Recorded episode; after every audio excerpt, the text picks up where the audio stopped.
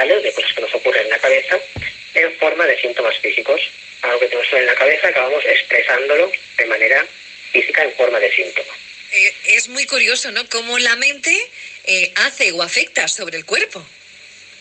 Pues sí, sin embargo, eh, mira, me gustaría hacer un pequeño apunte al respecto, y es que hoy en día, digamos que la tendencia en psicología, tanto en psicología como en psiquiatría, es cada vez más a obviar la existencia de una mente como algo independiente del cuerpo material, porque al final somos todo uno, mente y cuerpo es lo mismo, y digamos que no es un poquito un error diferenciarlo. Pero bueno, a pesar de los avances científicos y de todo esto, sí que parece que hay aspectos como este tema de la somatización que eh, reivindican la existencia de un aspecto, un aspecto psicológico independiente que, bueno, simplemente quería dejar este apunte sin entrar en, debates científicos o, más técnicos.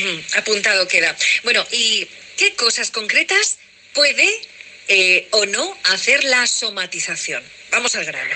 Exacto, esta es un poquito la, gran pregunta, ¿no? Y porque hay mucha gente que, a día de hoy sigue teniendo dudas con esto y muchas veces se asustan.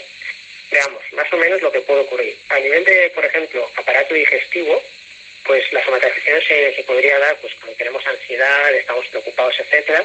Se podría traducir por ejemplo, vómitos, dolor abdominal, náuseas, hinchazón, diarrea, etcétera, etcétera. ¿Vale? Otro tipo de, de síntomas que podemos tener más de tipo neurológico, pues eh, perder la memoria, un poco de amnesia, dificultades para tragar, pérdida de voz, eh, sordera, visión borrosa, etcétera. ¿Vale? A nivel de respiratorio, de corazón, pues dificultades para respirar, palpitaciones, incluso dolor torácico, algunos mareos, es algo que puede ocurrir. En lo referente a problemas sexuales o del aparato reproductor, pues por ejemplo, dolor en la penetración, Disfunción eréctil es un caso claro de, somatización. Y en menorrea, que es cuando duele mucho la, regla, las mujeres.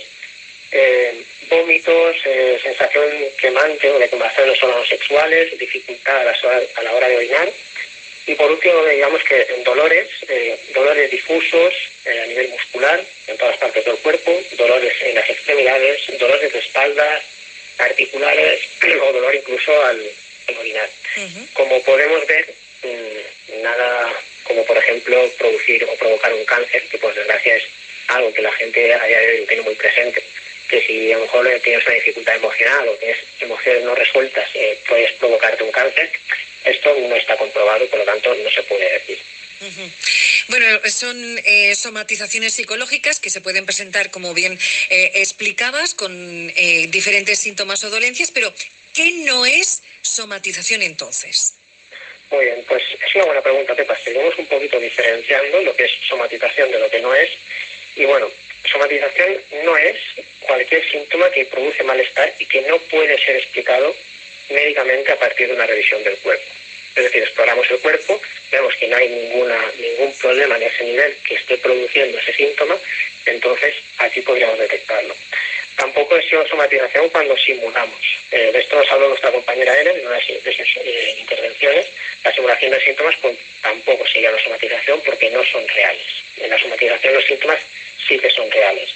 Y después existe, digamos, lo que son trastornos facticios, que es cuando intentan, intentamos o las personas intentan falsificar síntomas o signos físicos o psicológicos, eh, digamos, sin ausencia de incentivos externos evidentes. ¿Esto qué quiere decir? Pues puede ser que estoy mal, pues por ejemplo, para obtener una licencia de trabajo, un pago por incapacidad, un abuso de sustancias o algún tema de una acción judicial, etcétera. En estas tres situaciones en concreto no podríamos estar hablando de somatización, serían otro tipo de, detalles. ¿Y qué podemos hacer al respecto, Vicente? ¿Cómo lo tratamos? Muy bien, pues mira, cuando, cuando ocurre este tipo de problemas, digamos que deben ser tratados desde un enfoque global e integral, que cubra tanto aspectos psicológicos de la persona como los comportamentales, así como los fenómenos físicos. Es decir, en, digamos, en colaboración con el equipo médico, la persona que vayamos viendo haciendo un seguimiento de que realmente eh, no se deben a problemas físicos reales, médicos a enfermedades y que son cuestiones psicológicas. Y digamos que en terapia lo que habría que hacer es trabajar con terapia cognitivo-conductual, que es en estos temas una de las más eficaces que existen, que lo que hace básicamente es ayudar a la persona a cambiar digamos, a nivel emocional, a nivel de pensamientos y a nivel de conductas. De manera que luego tenemos, eh, se van disminuyendo todo este tipo de síntomas psicológicos. Muy interesante. ¿Y dónde te podemos encontrar? Pues mira, Pepa, me podéis encontrar en la calle, en la calle Campos, Marqués de Campos 18, segundo B, en el teléfono 630-6591-66 y en redes sociales en arroba Instagram. Muy bien. Bueno, pues Vicente, como siempre, muchas gracias por atendernos y hoy hemos conocido un poquito, eh, bueno, pues eh, esas dudas, ¿no? De, de este síntoma, la somatización. Como siempre, muchas gracias, Vicente. Muy bien, espero haberos ayudado y estamos en contacto. Muy bien, hasta luego. Un abrazo.